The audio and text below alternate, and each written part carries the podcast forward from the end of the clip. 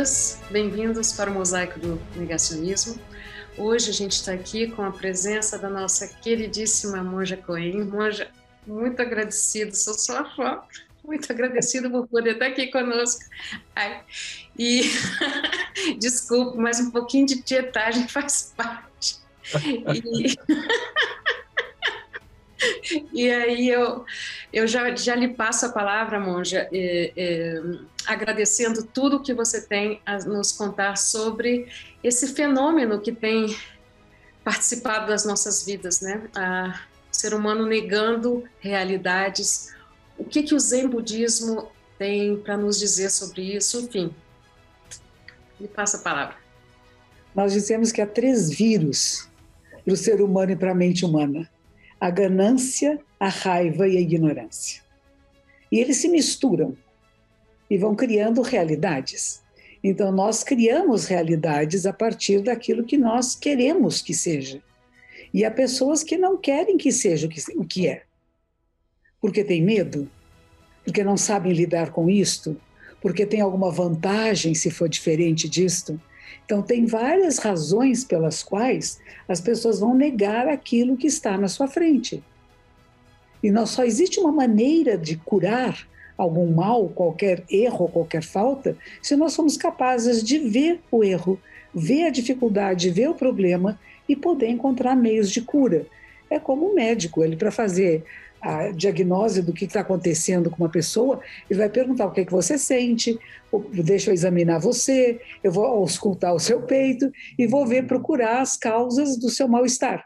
Mas se eu nego que o mal-estar existe, se eu digo que está tudo bem e que sempre esteve bem e que eu quero modificar até a história que já foi, é muito interessante.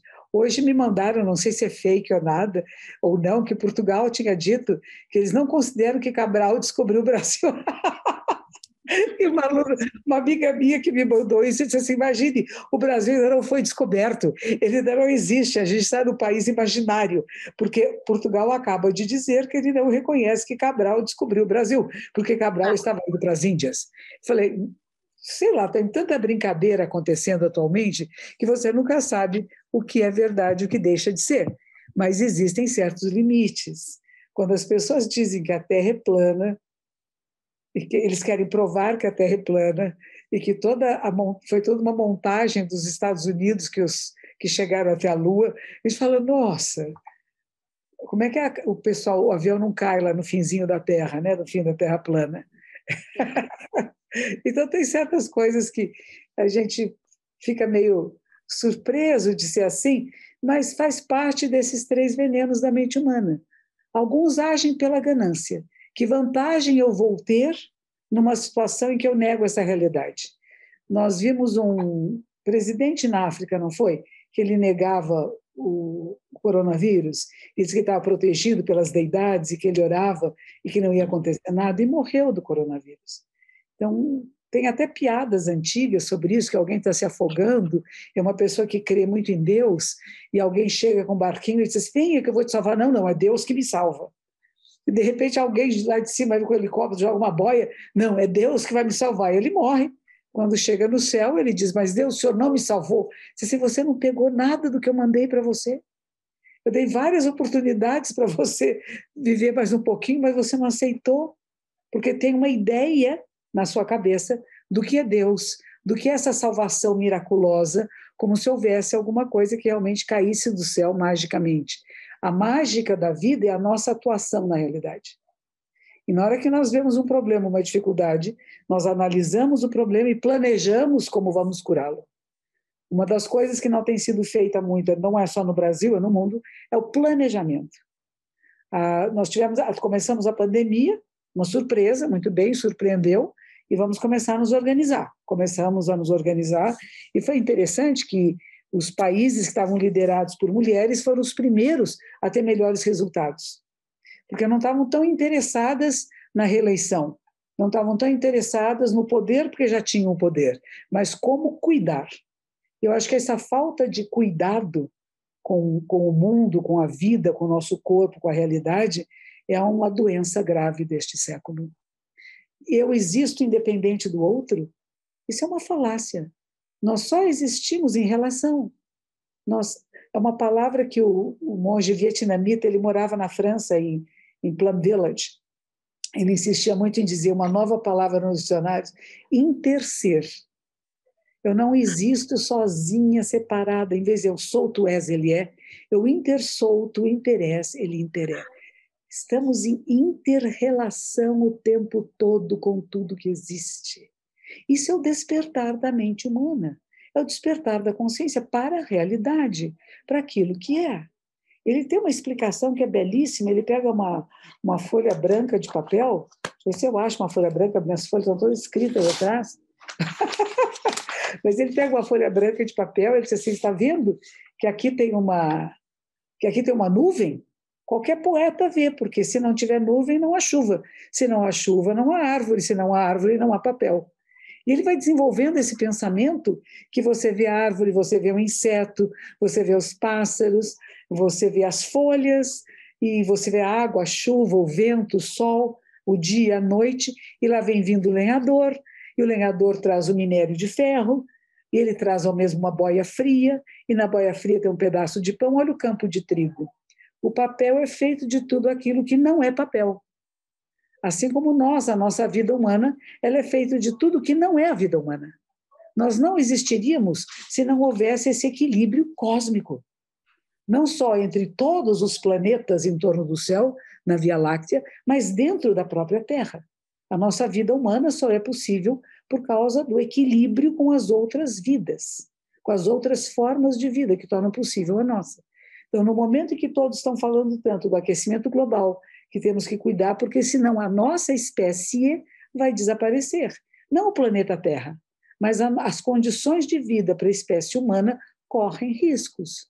E, e por isso temos que cuidar. Mas há pessoas que negam e que dizem: não, a Terra recicla tudo. Ela tem um limite.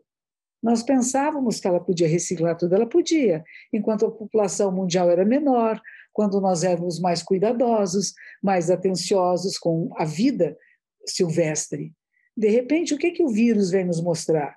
Vamos pensar, o, morceguinho está lá, feliz, e o, e o, coronavírus vive em harmonia com ele, em simbiose. Morcegos e coronavírus estão vivendo muito bem. De repente, começaram a comer muito morcego. Já era um hábito, mas se tornou agora um hábito maior. Morcegos em jaulas eles perdem a estabilidade do seu organismo vivo. Eles perderam seu meio ambiente. Eles têm o radarzinho deles e percebem que a coisa não está boa. O coronavírus fala: esse hospedeiro aqui está ficando doente. Esse hospedeiro está desestabilizado. E ele vai procurar outro hospedeiro. E, de repente, achou seres humanos que estavam comendo o morceguinho. E só que nós não temos anticorpos, não sabemos, não fazemos simbiose com o coronavírus. Alguns fazem. Alguns não ficam doentes, são contagiados e não sentem nada eles conseguem fazer a simbiose, vivem bem juntos. Outros não, outros morrem. Então, nós criamos uma situação de uma invasão do meio silvestre sem o cuidado necessário. É como a pessoa que vai abrir uma autoestrada e não cria uma passagem subterrânea para os bichinhos. E eles vão todos morrer atropelados, porque ali era a sua rota de, de, de, de vida, de travessia. Então, quando nós mexemos no meio ambiente, quando nós alteramos o meio ambiente, que tudo é meio ambiente, o nosso corpo é meio ambiente, nós precisamos ter um pouco mais de cuidado e atenção. O que será que vai ficar desequilibrado? Será que nós podemos fazer de maneira que desequilíbrio mínimo possível? Nós desequilibramos tanto que tivemos, pelo que dizem os especialistas, a primeira das pandemias. Não é a última, é a primeira, teremos muitas outras porque mexemos tanto de uma forma tão descuidada que o resultado será esse. Não tem vingança, né? Porque tem pessoas que vão dizer a Terra está se vingando, Deus, Deus está se vingando. Dentro do budismo, primeiro, não tem nem conceito de Deus e nem acreditamos que a natureza, a Terra, está se vingando de alguém. A nossa versão é que tudo que existe é a lei da causalidade. Causas e condições produzem um determinado efeito. Este efeito vai ser causa ou condição de alguma outra coisa. E assim nós vivemos num, numa teia de causas, condições e efeito. Isso é a trama da vida. Quer dizer, quais são as causas e as condições que nós participamos? Não somos os únicos, também não somos tão poderosos assim. que a gente acha que tem o poder sobre tudo. Não, nós temos a nossa participação. Então, qual foi a nossa participação que criou causas e condições para termos essa pandemia? Muito bem, a pandemia chegou, alguns lugares foram respeitosos, obedeceram, abaixou e ficou todo mundo feliz. Quando feliz, abaixou a guarda. Abaixou a guarda, ela voltou. E voltou mais forte. Aqui no Brasil tivemos uma questão de pouco planejamento, de achar também que não era nada. Eu acredito que uh, o presidente Trump nos Estados Unidos, quando é o ex-presidente, ficou o nosso presidente aqui no Brasil, nosso não, o presidente eleito por algumas outras pessoas para o nosso país, ele ficou muito amigo do Trump e confiou completamente neste homem. Ele está dizendo que é uma gripezinha e que tem alguns remédios que podem parar, ou seja, a população não vai entrar em pânico. É como eu interpreto isto. Então, não vamos deixar entrar em pânico a população, vamos dizer que é uma coisa leve, a economia não para e a gente vai dar um jeito de levar isso para adiante. Só que era mais grave. É muito mais grave do que, a, do que o resfriadinho, que foi a informação. Eu pensando duas possibilidades. Uma delas é dizer, é só um resfriadinho, não vai acontecer nada. 70%, 2% da população vai morrer e você não pode fazer nada sobre isso mas 98% vai sobreviver, alguns com sequelas e outros não vão ter nada. Então não adianta você se preocupar porque nós não temos controle sobre o vírus. Então a pessoa fala, bom, não posso fazer nada sobre isso, e foram algumas falas dizendo o que, é que eu tenho com isso, o que, é que eu posso fazer, porque falaram provavelmente para esse personagem que não havia o que fazer. Ou acreditou firmemente que é apenas uma gripezinha, porque ele teve uma gripezinha. Outra coisa muito grave que aconteceu recentemente durante o processo da pandemia, nós tivemos um jovem negro no, em Porto Alegre que foi assassinado, o Beto, e foram conversar com o vice-presidente Mourão e perguntaram a ele: mas o problema nosso no Brasil é de racismo estrutural. Ele disse: não tem racismo no Brasil. Então, de novo, a gente vê um negacionismo. O Brasil existe.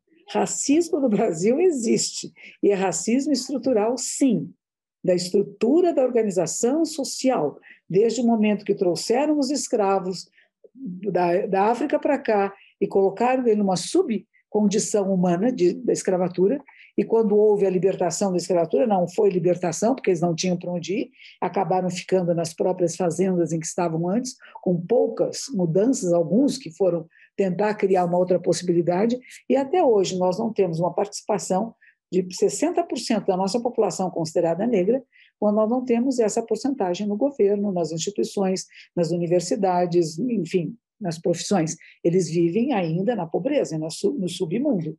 Então, isto é, para mim, discriminação racial. E o nosso vice-presidente diz que no Brasil não existe.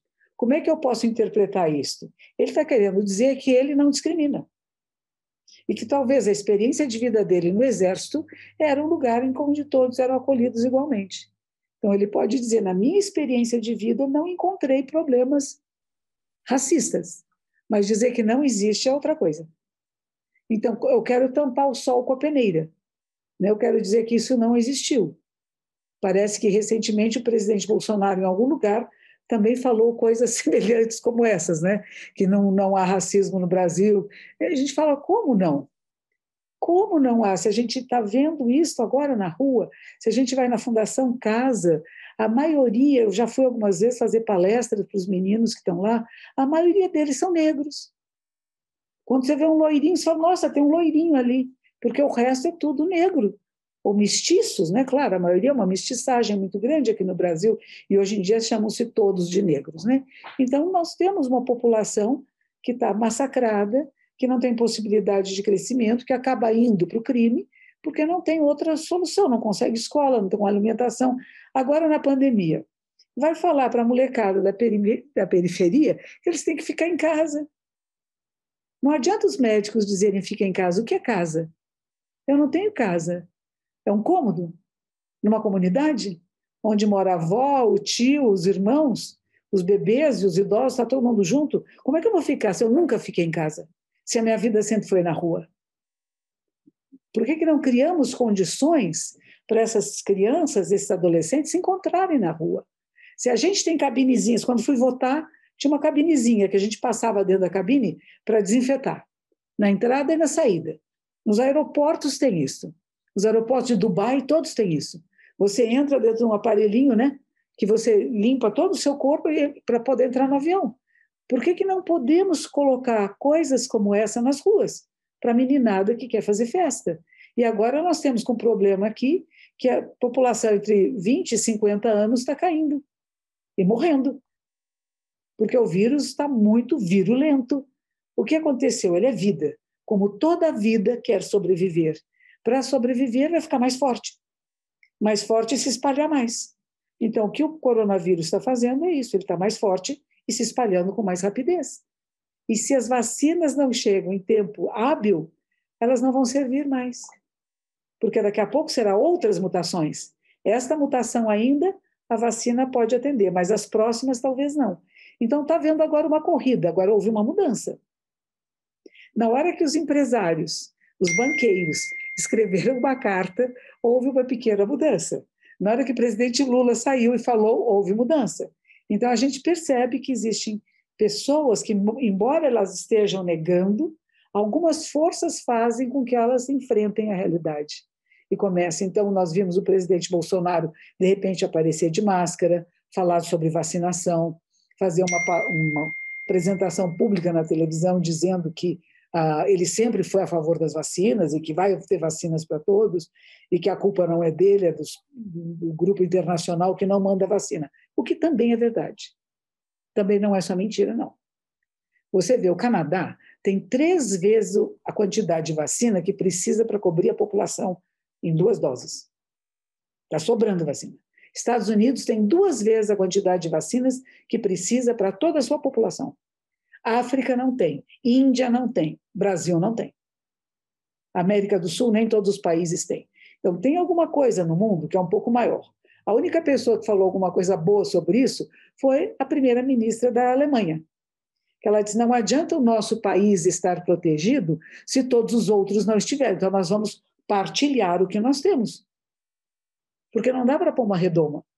Então, você vê que, de repente, no meio desse caos todo, tem um ser humano, ela não é única, é claro, que tem a visão mais ampla, que não está fingindo que não é. Que não vai dizer, se eu proteger a minha fronteira, o resto vai ficar bem. Não tem fronteira. Vírus não tem fronteira. Ele passa no ar. Passarinho pode levar. Bichinhos podem levar. Não é só de ser humano para ser humano. Ele, ele gruda num fiozinho, numa grama. Na Espanha fizeram esses, essas, essas testagens, né? Que estava no banco do jardim, estava na grama no chão. Ele tem uma sobrevida de alguns minutos que alguém passa por ali e pega, e não tinha nada. Então, nós estamos num momento muito grave, porque ainda existe esta negação da realidade, este medo de ver a realidade como ela é e talvez não saber lidar com ela. Então, eu preciso fingir que é diferente. E aí vem quais são os venenos que estão levando algumas pessoas a fingir que não é. Ganância, eu quero me manter no poder, eu quero ter mais poder, eu quero ter mais recursos.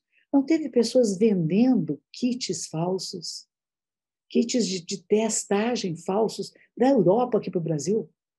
Gente, teve muita sujeira nessa história. Pessoas vendendo vacinas falsas. Aqui no Brasil estão roubando vacinas dos postos de saúde. Pessoas vendendo álcool gel falsificado. Quer dizer, isso é ganância. Olha a oportunidade para eu ganhar. As pessoas que pensam assim, infelizmente, algumas delas vão ser vítimas da coronavírus, né? Vão ser vítimas do coronavírus, das Covid-19, porque estão, abusando não só da boa vontade dos outros. A gente vê tanta coisa errada acontecendo e é nós, humanos, que temos que mudar. A ganância nos pega e vamos fazer besteira e vamos dizer que estamos fazendo bem. Se a gente pensar um pouco, quando Hitler estava indo no poder, ele achava que estava fazendo bem para a Alemanha, né? Ele era um homem bom. Ele ia salvar os brancos, né? Os caucasianos. É, ele era uma pessoa boníssima. Ele queria o bem do mundo, a raça pura, né? Por isso que eu digo, a mente humana é muito danada, porque ela nos engana. Ela vai, a pessoa acaba acreditando que está fazendo bem, o que está fazendo é certo. e vai brigar com os outros, mas não, vocês não estão me entendendo. Eu sei o que eu estou falando, porque foi enganado por si mesmo, pela ganância. Outros pela raiva. Fica indignado, toda hora fica bravo, né? toma medidas abusivas. Como vocês estão dizendo que a Terra não é plana, é plana sim, eu vou provar, e tem ataques de fúria, né? Quer dizer, as pessoas são controladas pela raiva, elas perdem o autocontrole, perdem o raciocínio, perdem o discernimento correto. E junto com isso vem a ignorância. Que a ignorância é dizer a chefona da, dessa, dessa quadrilha, dessa, dessa tríplice, tríplice aliança, né? Porque a ignorância é não ver a realidade como ela é.